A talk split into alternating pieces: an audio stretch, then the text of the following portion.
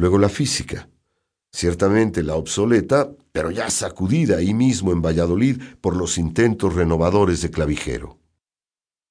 Finalmente la teología. Entonces aplicó los conocimientos de latín y filosofía. Entonces se inició de manera sistemática en largas cuestiones sobre Dios uno y trino, sobre el hombre y su destino trascendente, sobre Cristo y María, virtudes y sacramentos, muerte, juicio, infierno y gloria. También abordó los tratados de teología moral, los actos humanos, la ley, la conciencia, los preceptos, la justicia y el derecho, y ya para salir, elementos de liturgia y rúbricas. Con todo ese bagaje ya habría podido plantarse en el púlpito, sentarse en el confesionario, ajustar casorios, consagrar y echar todo tipo de bendiciones. Sin embargo, todavía era demasiado joven. Profundizó entonces el latín y la filosofía, dando clases como sustituto de esas materias por unos tres años, y en algún tiempo libre aprendió elementos de otomí. Por fin, en septiembre de 1778 se ordenó como sacerdote. Al mismo tiempo, ascendió en puestos administrativos y disciplinarios, tesorero a partir de principios de 1787, vicerrector a mediados de ese año y rector en 1790.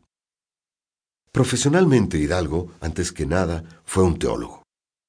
Y un estímulo decisivo en esta carrera tuvo lugar cuando ganó el certamen sobre la disertación del verdadero método de estudiar teología. Ahí está el proyecto intelectual de Hidalgo.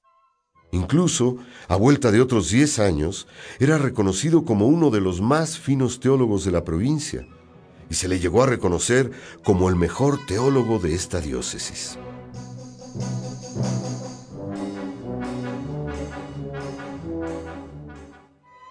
Segundo, el afrancesado. Es común escuchar que Hidalgo estaba afrancesado. La afirmación se ha prestado a equívocos que deben desterrarse. Desde luego Hidalgo sí que era seguidor de teólogos franceses, como Serry y Rabson, Tenía en muy alta estima las obras del obispo Busset, orador y polemista. Se sabía al derecho y al revés la historia eclesiástica de Fleury, y por ende leyó historia antigua e historia general en autores franceses. Hay más. Hidalgo se aficionó grandemente a la literatura florecida en el siglo del Rey Sol. Las fábulas de La Fontaine, el teatro de Racine y el de Molière lo apasionaban al grado de meterse de traductor y productor pueblerino de algunas obras como El Tartufo. Y para rematar, Hidalgo leía e interpretaba música francesa, no como mero lírico, sino con instrucción, a fondo y por punto.